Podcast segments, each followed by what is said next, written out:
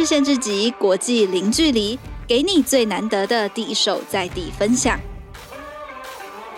大家好，欢迎收听隔周六更新的换日限制级，我是冠颖。那今天的节目要和大家介绍一项很特别的职人故事，就是关于跑船的人。那最近一次航运新闻在台湾被热烈讨论的呢，大概就是台湾海运的货船他们卡在苏伊士运河，那时候全球航运大塞车，让大家关注到更多关于航运的相关消息。那不过多数说到在海上工作的讨海人啊，或是跑船的人的时候，这些名词常常会被贴上。他们是弱势者，或是好像不怎么光彩的这种刻板印象标签。那我们今天来到节目的来宾呢，就是真的在海上工作过跑船的人，同时他也是换日线的专栏作者廖羿婷。今天就要和大家分享他在海上工作的酸甜苦辣，以及他们实际上的工作内容到底是什么模样呢？那首先今天和我一起主持的是总编辑翔一。大家好，换日线老编翔一。那我们也欢迎今天的来宾廖羿婷。Hello，羿婷。Hello，大家好。好，那易婷呢？其实他是从商船系毕业的。那也想问问易婷说，当初选择商船系是出自什么原因？还有当时在学生时期的时候，就有预期自己毕业后的职涯方向可能是往哪边走吗？应该说，其实那时候我读的是一般高中，但一般高中对于大部分人来讲，就是就是以啊、呃、电机啊，或者是说大家比较想要的。呃，医校啊，等等的。那其实那时候我考完学测的成绩是在一个中字辈的，就我们所谓的中央、中山、中正、中心的这个学校的成绩附近。但是那时候我就在想说，那我去读这些科系好像也是可以。可是那时候就辗转听到有一位朋友的远房亲戚在做临港，那我就从来没有听过临港这个工作，尤其是。那时候我在高中时期的时候，呃，YouTube 或是 Google 都还没这么流行。那时候是流行雅虎，雅虎的那个奇摩知识家。那你要找的资料真的只能从网页上面慢慢找。那我就很好奇临港是什么工作，然后我就去查了，哎，怎么临港又有衍生很多各式各样的海运界的工作，有船副啊，有船长。那我才想说，哎，台湾居然有人在教，就是这种科系，然后你科系毕业之后，你可以去所谓的。这种货柜船或是商船上面工作，嗯、然后呢，薪水还很高，你一毕业薪水就十几万。哦、对，我就想说，对，我就想说，怎么有怎么有这种毕业一工作就十几万，又不要待在办公室了，又可以环游世界，又可以赚钱，然后又不用像考飞机一样，你可能还要去国外受训，因为台湾自己就有这些，就是学校在栽培这些海运人才。嗯、那我也有认，那时候也有认真查，就是说，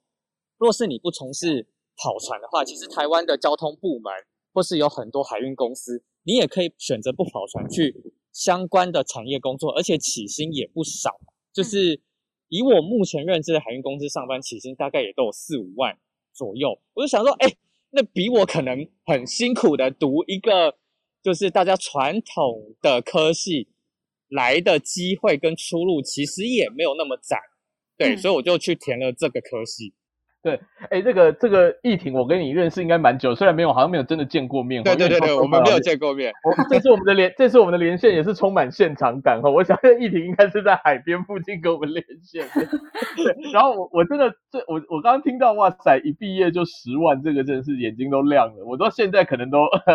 很难讲有十万，但但是我必须讲的是说，那个那个，因为易婷我记得念的是应该是海洋大学嘛，对不对？对对对对，我念的是海洋大学。对，所以其实台湾一直也是。有这这个专业，就是说相对专业的这种海事学校了哈。那那那比较想跟羿婷聊一下，是说就就是为什么你你，因为其实你你以前在我们的专栏文章也有提到嘛哈，就是说为什么其实它的这个看起来出路也不错，然后台湾其实也在当地就在我们本地哈，也不用像你刚刚讲说出国学开飞机，是在本地就已经就已经其实有蛮完整的训练了哈。那为什么就是好像大家对这个跑船的这个印象还是会有一些，好像刚刚比如说冠颖提到的，就是会有一些这种不管是弱势的也好，或一些刻板印象也好，嗯，这个就羿婷你个人的观察是什么原因？还有你自己当初有没有遇到这样刻板印象的一些烦恼？这样子？有，我觉得比较大是那时候，呃，我读高中的时候吧，那时候填这个科系，我记得一填一填完就开始很多老师找我去面谈了，就说。你确定你学测考完不考职考，你要选这个科系吗？老师会这样讲哦，哇！对对对对，因为我读的还是一般的，就是所谓的地升学高中，没有错。对对对。所以所以，而且那个时候大家对于这种资讯量一定是更少的，因为我我是民国八十二年次嘛，那那时候大概也是民国一百年的时候，讲真的，这些资讯还是很少。那所以老师们就会说：“你确定你要读这个吗？你知道这个以后在干嘛吗？你确定你不要再考一下职考，填一下电机系吗？”不走一下传统科系吗？等等的。那但是那时候，因为我真的是做了蛮多资料，然后甚至若是以中南部这种不是靠海的区域的话，你回家讲读这个，大家对于船员的印象一定就是吃喝嫖赌，或是又脏又黑，他们没有办法去联想到船员还有所谓的就是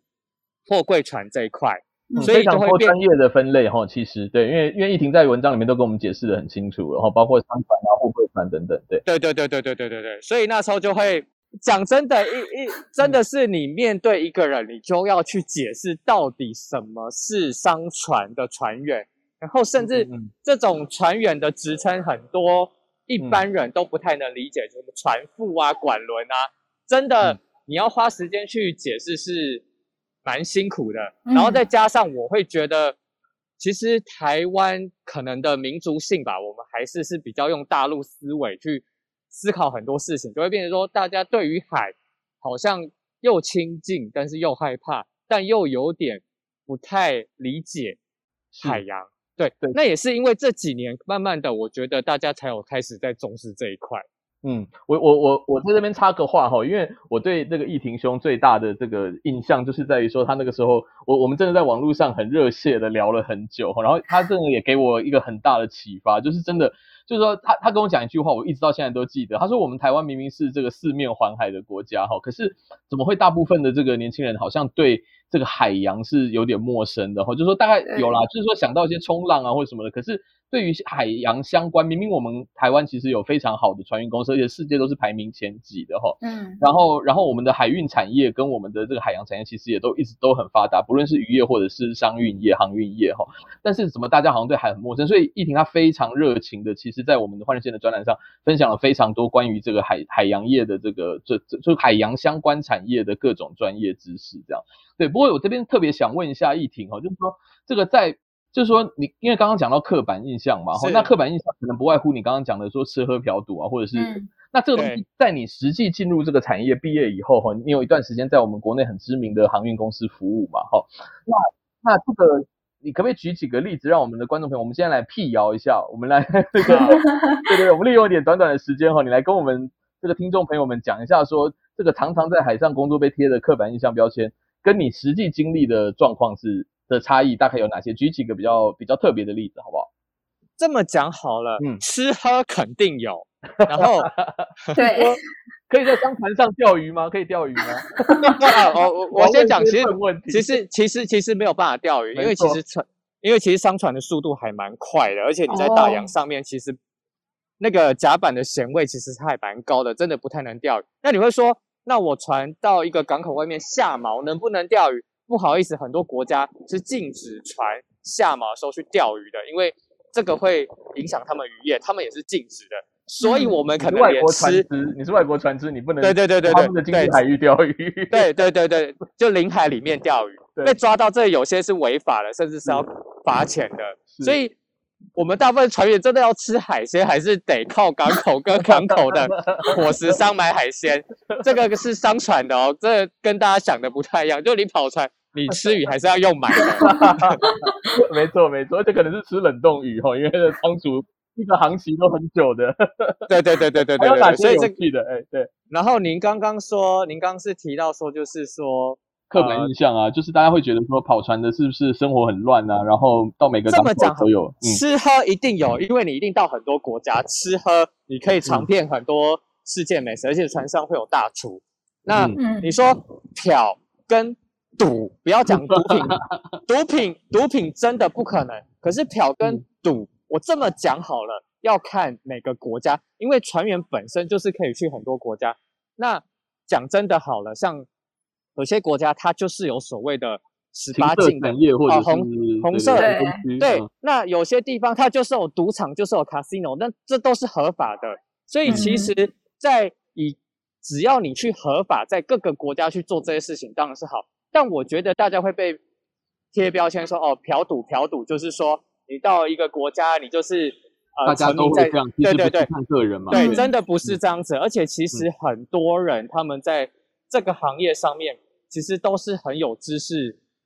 呃，知识量的，或者说有他们自己一些坚持的点。我就讲好了，可能我之前碰到的船员，真的真的。甚至有很多船员，我之前带的船员有有一艘船吧，大概三分之二的人都不会抽烟，也不会喝酒。就、嗯、大家会想说，你跑船就是一定要很会喝酒啊，大家就是抽烟啊，然后到每个港口就是可能会去外面就是做一些摸摸茶的事情啊。我讲我讲白，可是讲真的，这个都是看自己本人的素养，还有你自己的一些生活行为。这真的，这真的不是所有船员都是这样的。嗯嗯嗯，对对对，我觉得这个很好哦。好，今天今天的话题可以预想到，应该会有蛮多限制级的这个部分，蛮符合我们节目的定调的，非常好。对，那还有一个，还有一个，我再举一个，就是大家最常讲的那个那个刻板印象哈，就是说这个这个尤其也可能会牵涉到一些家人啊、亲友的哈，就是说他会觉得说，可能一出去以后啊，就是这样子半年啊，甚至一年的哈，那个传奇很长，然后回来以后，就是就是说可能都会跟家人疏远啊，或者是说。没有什么时间见面啊，等等。那那这方面，呃，他到底说真实的程度如何，或者是说，比如说，奕霆也也曾经有这么丰这这么长的这一段经验哈，你你是怎么调试的？对，我觉得很多人都会问说，跑船到底是要乐呃要外向还是要内向比较好？嗯，其实就我看来，船上外向的人、内向的都有。嗯，可是船上其实就是一个小型社会，不管你外向内向，嗯、最重要的应该是。你在这个小型社会，你有办法跟每个人相处，所以有时候我们说跑船跟人相处，有时候比工作还要难，因为我们船上的人相处，是你不管在驾驶台当班，或是你在机舱工作，你连下班吃饭，你连下班休息，在这个船上碰到的人，就都还是这群人。没错，嗯，对，所以其实船上更更困难的，应该就是人跟人之间的那种相处之道。嗯哼，这个是最难的，而且船上是有位阶在的，所以就会变成是说你在位阶上面，但是又要能跟大家相处的非常得意。我想这个是最需要去做的事情，而且也是最需要学习的事情。有时候这个向下管理，对对对对对对对对对。可是这个有时候这种东西又比你的专业知识在开开船有时候来的更困难。嗯，没错，而且而且，其实在这个呃，就是疫情之前跟我们分享文章里面也提到嘛，哈，在现在很多的国际商船上，它其实上面就像一个小小的联合国哈，然后大家的文化背景啊，然后这个出身跟习惯都不一样，这个中间要怎么磨合哈？对，这这确实是一个很很值得挑战的议题。但是某种程度上，对于像比如说我们换日线的长期读者来说的话，其实也有很多朋友是很渴望这样子的一个工作环境的嘛，哈，因为你可以。对，就是说一个国际，这它是一个非常国际化的职场啊。坦白说，是是是是是是。我这么讲好了，对，嗯，就像您刚刚说的哦，跑船这么久，怎么去调试这样的心态？就我刚刚说的，内向外向都不是重要。像你上船之后，我觉得最重要的应该是刚刚的心态嘛。那你说怎么调试？讲真的，我觉得在台湾当船员有一个好处是，台湾本身自己陆地上的航运业发展是蛮完整的。所以其实对于台湾船员来讲，有另外一个选择，是我可以回台湾的陆地上的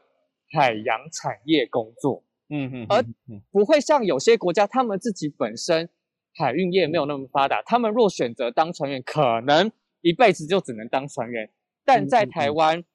整体除了跑船这一个，台湾自己的一些海运物流业、海运公司等等的，其实都对于船员。下船之后是有很大的发展机会，懂，所以很多人，对对对对，所以就不一定说你一定一辈子要跑船，嗯、对，所以所以这边刚刚也回答，等于是我回答我刚刚的问题啊，就是说，当然一个传奇出去，这个是确实会跟家人长期分开哈，但是他其实就有点像去海外工作一样啦哈，那对对，那我觉得玉婷刚才讲到很好的点，就是说。事实上，呃，当你如果觉得呃这样的工作最后还是希望多回陪家人或什么这些话，其实，在台湾，因为其实相关的产业是蛮发达，你也可以选择就是回到路上哈，然后他就是可以跟利用之前的这些经验跟累积，然后其实还是可以找更多发展的方向这样子。对对对对对对对对，谢谢谢谢。那这样的话，应该算是有辟到谣了哈。还有什么还有什么谣我没有辟到的？对，船上是不是会会是不是会常常可以走私还是什么的？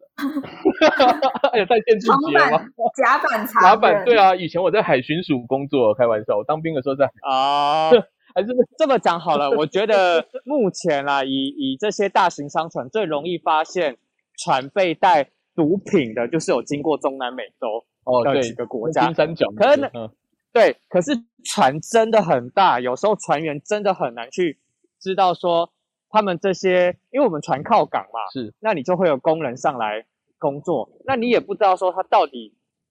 船这么大，他他他讲真的，他要在哪边放一些什么东西，嗯，或是放一些物品，真的要很认真查。可是船真的太大了，嗯，有时候这还查不到，嗯，然后呢，但是可能到下一个国家，可能是美国，可能是大陆，结果他们就有稽查人员来就弃毒犬，我们船上没有弃毒犬。啊，可能嫉妒，对，哇塞，那被查到，有时候就有查过那种好几百亿美金。不过讲真的，以目前台湾的大航商，只要船员，就连香烟、连酒，你只要不遵守海关上面规定，嗯、多余哦，就你可能多带一点香烟，嗯，严重都是可以直接被离职的，直接开除。所以这件，嗯，对对对对对对对对。那你说毒品那个，真的有时候真的也不是船员不去查，是船真的太大。但确实都有发生过好几起，对，莫名在下一个港口，然后有稽查人员上来发现，哇，好几百亿的毒品。对，对，但是可以至少至少我可以从从这个议题就讲说，我们至少我们的我们相信我们台湾的这些大这个大规模的公司应该都是可信赖的啊，就是说他如果这个事情，对，因为你个人行为终究。是防不胜防嘛，但是至少对至少制度上是有保障的，然后对对对对，没错没错没错没错。好，感谢感谢，算是回答了我这个长期以来的很多刻板印象的问题。哎，那一婷也想问问看，就是前面我们可能都说到在船上生活的这些比较可能娱乐面的东西，那有没有比较危险的事情？有，人家遇过海盗哦，开玩笑。对对对，比较危险的，我想第一个大家，因为我们不是客船，其实这种。商船上面它是没有所谓的医生，但船上该有的麻醉药或是药品都有。所以第一个就是最常被问，那生病生生病怎么办？我受伤怎么办？讲真的，只有就是我们这些所谓的船副哦，我们可能叫做船副，大家可能比较不太能理解。你简单来讲，就是副船长。嗯，我们都要去学一些医疗急救过程。像我自己就有碰到，我在船上碰到轮机长手指断掉。哇是我说的断掉是真的，是真的分开被继续断掉。那我们在大洋上面不可能马上去靠港，是那就必须由我们所谓的船副去帮他打针，打一些破伤风的针，帮他做包扎伤口，或者说一些麻醉药品。其实船上都有这些属于管列的麻醉药品，但都是在特殊状况下面由船夫去处理。可是讲真的，我们都不是真正的医疗背景，所以讲，所以。说实在话，你在船上真的生病或是外伤，而且这种严重的外伤真的是很危险。这个是我们觉得最最难处理的。甚至我之前也有听过，呃，我的长官他之前带的船，那船员就被货柜船掉下来砸烂，那也是需要由船员去收尸，把它放在尸袋。哎呦，那这个尸袋对，就是放在大家吃饭的肉库、鱼库，也是人道主义要把它运回来台湾。是，对。这是我想大家比较没有办法去想象，其实船员就是要去包办很多船上大大小小的事情。那另外一个比较危险的事情，就是大家可能也会常问的，就是海盗的问题。对，因为之前易婷有分享过文章，遇到海盗时。对对对对，应该说目前世界三大海盗就是西非，嗯、再就是东非。那东非最有名的就是索马利亚海盗，但其实不是只有索马利亚。嗯，那再来就是马六甲。那马六甲那边比较多，就菲律宾、印尼等等的一些国家，嗯、因为那边小岛众多。嗯，那这几年，这近年，近年索马利亚海盗其实是比较少了，但是在五六年前，在在往前之前，那里是真的是还蛮猖獗的。嗯，那最恐怖的就是他们会搭那种快艇啊、小艇啊，然后上面啊，就是你会不知道它到底上面有什么武器，但是你就可以可能看到有枪啊什么的。嗯，那。我在当船员的时候，经过那边的时候，是你在经过那边都会有军舰，联合国军舰或是各国军舰在那边护航。嗯，他们会把商船集结成呃一一个船队，一个一一一些船队，然后经过一些呃就是我们画的你要走的航道，嗯，然后他们其实是会在附近护航，甚至可能定期利用高频无线电，我们所谓的 VHF 无线电去跟你联系，说，哎，那你现在船，你目前船上有哪些人？你的状况如何？嗯，他们都会有军舰去跟你做沟通跟联系。嗯，那好，那真的看到他们其实比较不会抢货柜船，因为货柜船的干险比较高。嗯、但是像之前有一部电影就是《怒海劫》，嗯，那《怒海劫》的对。对对对对对对，但那个时期是最严重的，他们是真的连货柜船都抢。嗯嗯，对，那个时期是最严重。那他们为什么要掳船哦？嗯，船本身就有价值。嗯，掳船又掳人，他们是可以直接跟一个国家或跟一个海运公司去要很高很高额的那种人质费嘛？对对，人质费，然后还有你的船的赎回金等等的。嗯，对，对对对对对对，这都是非常危险，所以。怒海劫里面，大家可以去看，他就有提到啊。那么他们开那个小艇，就是由台湾渔船改装的、啊。对，因为其实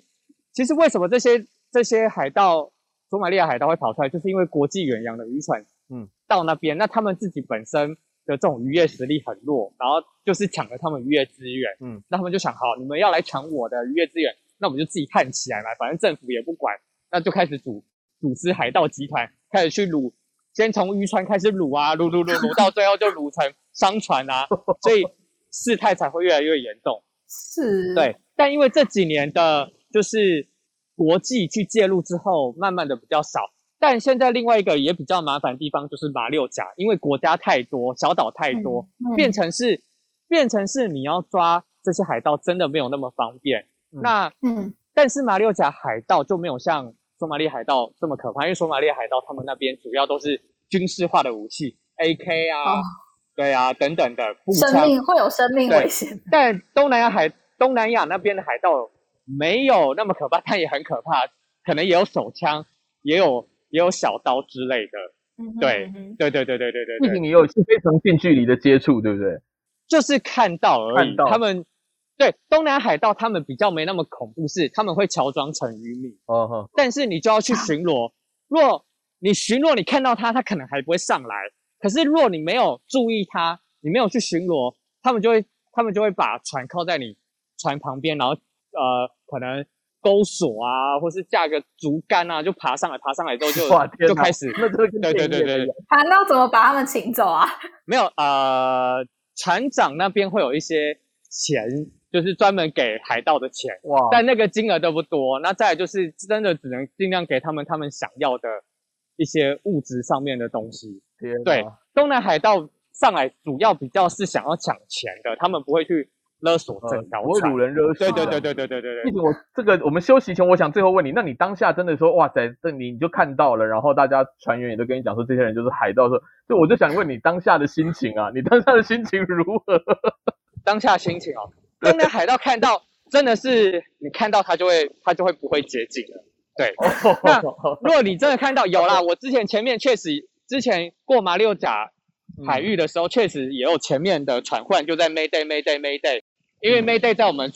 呃船船运或空运里面 Mayday 就是类似 help 的意思，就是 S A 对对求救求救的讯号。那啊你听到也不能怎么样啊，你还是得继续走啊，然后就赶快请求。那时候前面的船是请求新加坡或我我也忘记了是新加坡还是印尼的海巡署赶快出来帮忙这样。嗯嗯嗯。但后来那艘想要靠近他们船的那个小的海盗船也就自己离开了。还好是有惊无险这样子。对对对对对对对对对对对对。OK 谢谢。好啊好，那我们先休息一下，我们下半场再继续回来听一婷的分享。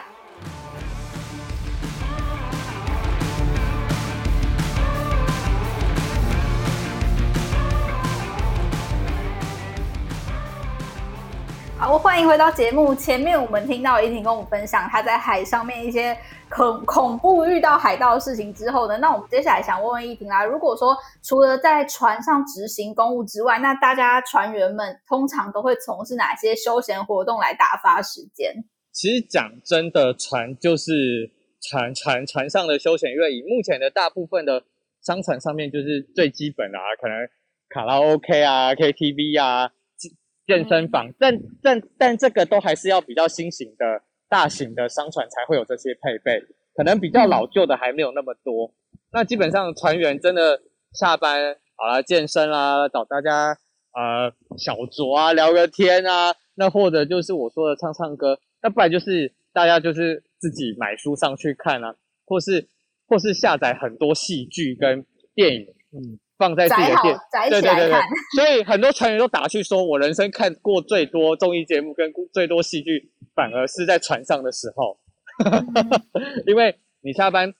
时间，若是你又跑那种远洋的哦，你真的在大海上面，你下班时间真的没有讯号，你就只能在房间或者是在哦利用公共的一些电视去看你自己想看的东西。那啊，大家就会，那没有网络吗？哎，这几年是有了，就是所谓的卫星网络。嗯。但卫星网络讲真的，各家公司所谓的流量限制，还有各家公司卫星网络所的所用的速度，可能都不足以让你去玩游戏，或者说看很顺的软体。简单就是发发讯息啊，可能看看网页，那甚至可能还会有流量上面限制跟时间上面限制。所以讲真的，在船上很。很必须能够找到自己的呃抒发的方式，娱乐活动，对对，抒发方式或者是娱乐方式。那嗯，在前几年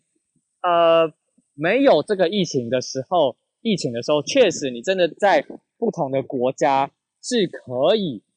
在你利用靠港的下班时间出去走走的，嗯，逛逛的。我们不会把它叫做是旅游，但就是你可以利用每，对对对对对对对对对对对对。所以你就是可以靠港的时候，譬如说我可能到美国，可能到中东，OK，好，那现在休息时间，我就可以去这个国家靠着港口出去外面看看、走走、溜达溜达。对，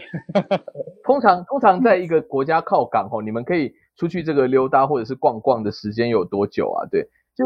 空服人员的话，好像也是一两天嘛，吼，尤其现在航班都越来越紧，也是很少。那航运的话有比较长吗？对。其实也是会越来越紧哦，因为现在整个货柜化这种科技越来越发达，嗯、有时候靠一个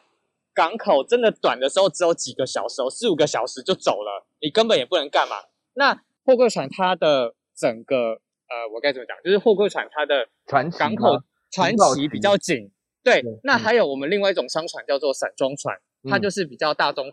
大宗的，可能是米呀、啊、矿砂等等的。嗯、那像这种。货柜船停最久了不起，可能就真的只有三四天。嗯，那但是货柜船停的港口是比较大港口，比、嗯、如说可能台北港哦，比如说我到美国就是 LA，、嗯、我到日本就是东京港，好，都市型一点。对对对对对，那散装船它停的港口就是比较偏僻一点的，可能你到澳洲，可能那个停的港口城市你都没听过，可是散装船可能久一点会停到一个礼拜。嗯，对。对对对对对，所以讲真的，你说真的能出去做什么大事情吗？也不太难。可是，可能可以东京东京港区一日游，然后可以可以可以。但是澳洲澳洲不知名的小港五日游，这样简单来说。不，但是但是船员哦，船员跟机组人又不太一样，是船员靠港，每个船员都还有自己的事情要做。我们船员靠港不像啊等等的，对你有在对对对对分享过，没错，很多事。对。像机组人员，你可能到了机长或空服人员，他们就可以不用留在那个飞机。可是船员留开着这个船到那个港口，船员在那个港口，每一个人都还是在这个港口的船上，还是需要当班的。所以我们在港口不是船员就可以离开那条船，没有，大家还是要在这个船上各司其职，嗯，然后做好自己的事情，利用你自己的下班时间，你才能出去走走看看。对，了解。不过确实，不过确实也蛮好。我在二十几岁。也因为跑船，大概去了二十几个国家了。哇，不错哎！哇，对对对对对。诶，那想也想问易婷说，你走过这么多的地方，那有没有最喜欢哪一条航道？这一条这一条航道最喜欢的话，其实最喜欢的话，我会真的蛮喜欢欧洲的氛围吧。因为讲真的，你到欧洲，如果是我印象比较深刻，就是德国，因为欧洲他们有些港口是真的就把港口设在城镇里面，所以你进去，像美国也是。你要进去这些他们的港口，你沿途会经过整个城市哦，就是说，像你就走易北河，然后你会从海边，然后看到他们的住宅，然后到整个城市，嗯、因为它的港口就是在，像我之前去了德国，就是汉堡，它汉堡港口是整个在汉堡的市中心里面，嗯、所以你的港口就在市中心里面，所以你看过去，像那时候到德国，你就会看到旁边就有那个空中巴士的建造的地方啊，然后还有他们整个城市的风样貌，所以这个也是很特别。然后另外一个比较特别航道就是巴马巴拿马运河。嗯、那巴拿马运河因为它是衔接大西洋跟大西洋跟太平洋，那因为两个海面高度不一样，所以你经过巴拿马运河的时候，你就是真的把船爬阶梯的方式再过，其实是很累人。但是你看到的画面是，我想一般人一辈子都看不到的，因为看不到。对对对对，而且最有趣的事情是，因为巴拿马运巴拿马这个国家，它有一个观光彩，就是请游客去看巴拿马运河过船的样子。所以你在过，所以你在开船的时候，你会看到有一群很多人看。对，所以你会看到一群游客在拍照，然后在看你，然后你在那边开船，对，然后他们会在那边拍照，看你在那边过河。对，这这也是很特别，很好玩，像大明星在走红毯一样。那有没有最讨厌的？最讨厌我，我不能说最讨厌，可是大家就会很像。我想大家就会哦，都会认为埃及是一个古文明的古国。那埃及的部分的话，是大家都会很向往嘛。但其实埃及的整个，我不要讲埃及人不好，我也遇过一些不错埃及人，可是他们的政府整个官僚体系真的是很。不好的就是大部分人，大部分会是尸位素餐，可能就是我们到这些港口，到临港或是到一些他们官员上船之后，就会开始，哎，你你可不可以送他东西啊？然后你给他钱，请他买东西，他还他还不找零给你呀？然后或者是说，东西都要偷啊啊，可能一支笔呀，一块橡皮擦啊，他们都要偷。然后呢，会说你可不可以送他东西啊？可不可以送他可乐啊，送他牛奶啊？对，然后甚至是吃东西也会，就是挑三挑，就是东挑西挑的，还会一直抱怨啊，说你怎么给他东西这么烂啊什么的。他们连橡皮擦都。大概就是会，就是你不注意的时候，他就是会会放进他的包包里面。对，就是说可以说是一个海国家的海关，就是他的门面嘛，哈，然后他们可能就会滥用一些自己上在公务上的职权，跟你们凹东凹西这样，那感觉就很不好了，对。不止凹，甚至还会偷，嗯、哇，他就真的是就是连连官员都要用偷的，所以在苏伊士运河卡他们一下刚好就对了。哈哈哈哈哈！哦，在苏伊士，在苏伊士玩笑，纯属玩笑。所以大家就就我在文章上面写嘛，就是万宝龙万宝龙运河嘛，上船之后就是开始跟你狮子大开口嘛，那边东西要一点，这边东西要一点，香烟香烟多要一点，然后能给他的就尽量给他。对对，那个玉婷那时候在我们这个巴拿马运河事件的时候的的时候，他有一个给我们一个非常独特角度的文章，他就直接告诉我们介绍说。这个世界各国的船员在经过巴拿马运河的时候，苏伊士运河，苏伊士，对，讲错了。苏伊士运河的时候，就是说，其实有很多我们不为人知的故事哈。我觉得算是在那个新闻本身之外，当然你这个卡卡住，这当然是蛮糗的。但是我意思是说，实际上其实这条这一条运河有更多的故事。这个之前易婷有跟我们分享，我都是看了也都是觉得大开眼界，很过瘾。对对对对对对对对。那那我最后想问一下易婷哦，就是说，因为易婷你这样一路走来啊，哇，算算我认识你应该也超过五年了哈。那那就是说。这个，因为因为大部分就我认识的年轻朋友来说，很少人会真的是像易婷这样，就是说他真的以以这个在航运业工作哈，而且很热很热切很乐意跟大家分享上面的种种知识这样子哈，是是，是，我觉得是很了不起的。那所以所以因此也想问一下易婷哦，就是说如果现在对于这个我们现在年轻的一年轻一辈的朋友来说啊。他不管是看了你的文章也好，或者是他自己做了功课也好，哈，他发现说，哎，这个海运跟海上生活，也，可能我我也蛮适合的，哈，或者他自自己也觉得说，哎，我我可以耐得住寂寞，或者是说我蛮有兴趣来挑战看看的，哈。对，就是你会给他们什么建议？还有也是包括就是说这个出路，因为你刚刚讲到出路很广嘛，我们知道易婷现在也在从事一个非常有趣的行业，等一下再跟你聊一下。就你会，你你会给我们这些呃有志于从事在台湾从事，或者是在世界各国从事海运工作的。朋友们有没有一些有没有一些建议？这样，其实其实这么讲好了，嗯、其实如果你真的从事海运业哦，嗯、像我有一些学弟妹，他们是到国外的海运公司上班，嗯，那其实整个海运界下来，整个规模是非常大的，而且我以台湾来讲，或是国、嗯、国际来讲，海运真的比航空的这个贸易占的是八到九成，是，所以很多自己念贸国贸的啊，这种贸易的，嗯、他们真的毕业还是会走海运多哦。所以，嗯、没错。其实讲真的，讲真的，若是你真的读这种海洋相关科系的话，我觉得，若你真的有心要在这一块发展，你是怕，你是不用怕找不到工作的，可是我也会觉得，那你也要相对去想一件事情，因为我目前当然我也觉得蛮开心，就是台湾慢慢认识到台湾的海运界。不然讲真的，在以前，你若是要从海运界跳去其他产业，真的很多公司都会帮你贴一个标签，好像是比较低一阶的感觉。嗯嗯。但我觉得我是蛮开心，比较看到现在政府的宣传，或者是说，呃，可能一些 YouTuber 也有在拍这些相关的东西，加上去年嘛，海运突然海运界的那个股票大涨，又加上很多这些新闻开始出现之后，我觉得大家又开始开始重新认识整个海洋产业，所以我觉得，若你有心想要在这一块发展，你是讲真的不用怕找不到工作，而这个工作它其实是它其实是国际性的，对，而且台湾本身海运能力真的是很好很强。但现在就是要看未来是怎么发展，那也是需要由年轻一辈的人出来说哦，他们想要在这一块怎么样再去发展等等的。嗯嗯嗯。那一婷这个，我我我今天跟你聊前面的聊天的时候，我觉得真的太酷了。就是你你现在还是，就是说虽然你现在已经转到这个所谓的呃，现在台湾也很热门的离岸风电的领域哈，可是你还是在船上工作，而且你坐的是天天能的那艘船啊。对。这太酷了，要不要来跟我们聊一下？就是就是这么说好了，台湾现在也是在发展所谓的离岸风电嘛。没错。那大家可以去查离岸风电。那什么是离岸风电？它现在就是政府把风机盖在海上。那其实目前做离岸风电最早就是欧美，所以、嗯、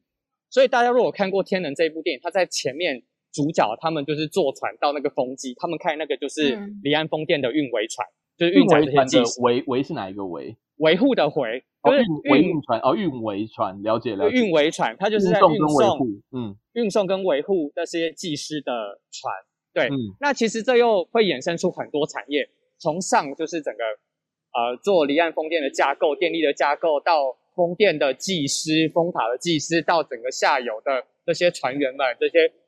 船商们，所以它衍生的东西很多。那这个船，这个船，它又帮台湾开启了另外一个。关于海洋产业的东西，因为它其实蛮需要各方不同的产业去架构出一个系统化的风能的呃电制也好啊，对对对对对对对对对对，一个新的生态系慢慢会成型这样子。对，但其实其实台湾讲真的，若你海运再把海洋海运扩大，它不是只有商船哦，它还有研究船，对，还有研究船。然后还有所谓的风电产业的这些船，嗯、甚至观光啊、游轮这个产业，对，其实在台湾对对对对对对对，对，甚至现在台湾游艇法也通过了，所以也开始有所谓的呃各式各样的豪华游艇出游艇出现了。嗯、然后我想接下来两岸的这种客船，甚至可能到日韩的这些客船，嗯、我想也会慢慢的发展起来。对，嗯、所以这个都是蛮有潜力可以去发展的东西。嗯。对对对对对对，所以今天真的，我我这边听到一婷，听完一婷的分享，我是觉得真的这个出路很广，当初好像选错戏了。不会不会不会，新闻业现在这么的凄惨，对不对？竞争这么激烈，看起来这个真的是名副其实的蓝海啊，对。所以我常常会讲海运业，它可能会在某一些时期变成是黄昏产业，但台湾永远离不开海洋产业，也离不开海运产业，因为这是台湾的基础。台湾的根基，所以你真的不用怕，你找不到工作。太棒了，太棒了。那一呃，一婷有没有还有什么，就是在海上遇过很觉得说大家可能呃觉得那不好的事情，但是想要撇除这个东西，最后跟大家分享的？我会觉得大家要开始去思考的一点是说，因为你在海运，其实你会开始接触到很多不同国家的船员，那嗯，你们要去试着放下这些偏见，就是说。其实你在船上会碰到大陆船员，那好，你可能所谓的东南亚船员、菲律宾船员、缅甸船员、越南船员，那我觉得在台湾思维都会觉得哦，这些我我觉得大家都会对于东南亚这些来台湾工作人就是贴于那种外劳的标签。可是我要讲真的，很多这些大陆船员或是东南亚船员，他们的知识水准有时候还比台湾船员更高，嗯，他们的这种海运的实力其实比台湾船员厉害。就像我在最早投稿的那一篇文章一样，我从来没有想过我的船长或是我的大副，他是越南人，他是菲律宾人。嗯，对。然后呢，你被一个东南亚船员去带领的心情跟感受是什么？就是你会觉得很有趣，然后是一个文化上面的冲击。这个是非常大开眼界的，甚至你会觉得说，哎，我们以前是戴着有色眼界在他们，可是，在船上有时候他们对我们是更照顾的，然后对我们是更好的，然后甚至是会跟我们聊他们的一些文化背景。那，嗯，我讲一下，船员在不同的国家，其实领的薪水跟机长很像，就是说你是台湾机长跟欧美机长，就算在同一家公司领的薪水是不一样的，船员也是如此，对，因为它是依照你的国家的经济能力还有整体的经济水准，对对对。对对对。但我要讲一下，其实东南亚虽然他们底层人员可能在水手这一块的薪资是输给台湾的，但我要讲一个最现实的是，现在。落在同一家公司，大陆船长这些高阶主管，大陆船长或是菲律宾船长的薪资水准，甚至慢慢在超过台湾船长了。嗯，这个是大家要去开阔心胸去看待一件事情，是他们的高阶的主管的能力跟薪资是慢慢的在超越台湾了。嗯，所以这背后就是代表说你的整个航运产业跟这个培训的实力嘛，吼，否则。他今天培养出一个专业人才，他为什么要给你给其他国家比较高，给给台湾的比较低？对，他背后也涉及到就是说，就是说那个专业实力的培养嘛。所以就是说，台湾不要浪费这么好的条件，真的要更重视这一块哈。对对对对对对对对对对对，没有错。简单来讲，就是上船之后，你碰到很多人，你也会打开你眼界，你会打开你的心胸。谢谢依婷今天的分享。那如果读者们朋友们对依婷还有更多想要认识的地方，也欢迎我们在下面的资讯栏会放上依婷的专栏连接，大家可以进到她的专栏看更多。她过去有分享很多海上的精彩故事。那如果有问题的话呢，也欢迎留言给我们。我们今天非常谢谢依婷在海外跟我们及时连线。对，非常感谢在海边的这个来自海边的及时连线，没错，谢谢谢谢。谢谢谢谢依婷，非常精彩，好，谢谢。再次谢谢今天的来宾依婷，这边也要跟大家分享换日线的网站会员机制上线啦！现在只要从换日线官网的右上角注册成为会员，隔周就可以收到全球事件部电子报。每次信中呢都会有一个线索，它可能是一张照片、一段声音或是一支影片，是由世界各地的特派作者跟换日线编辑团队隔周揭开全球角落的一个神秘事件。那在信中还会不定期有实体或是线上活动的会员优先通知，